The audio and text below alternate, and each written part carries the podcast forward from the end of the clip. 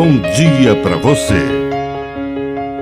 Agora, na Pai Querer FM, uma mensagem de vida.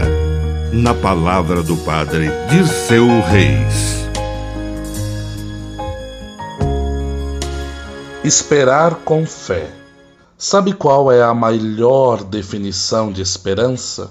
Esperar com fé. Esperar que os sonhos se realizem apesar dos contratempos, esperar com paciência, mas não esperar parado. A esperança é o que nos faz, em meio à tempestade, abrir o nosso guarda-chuva colorido.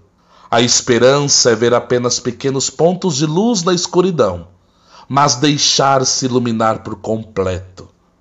A esperança é de forças para tentar outra vez mesmo quando o mundo lhe diz para desistir. Ter esperança é ter coragem de criar expectativas positivas. É pensar que sempre haverá uma saída. É saber que não há mal que dure para sempre. Quem tem esperança sabe que a qualquer momento Deus nos oferece coisas boas e elas estão para acontecer.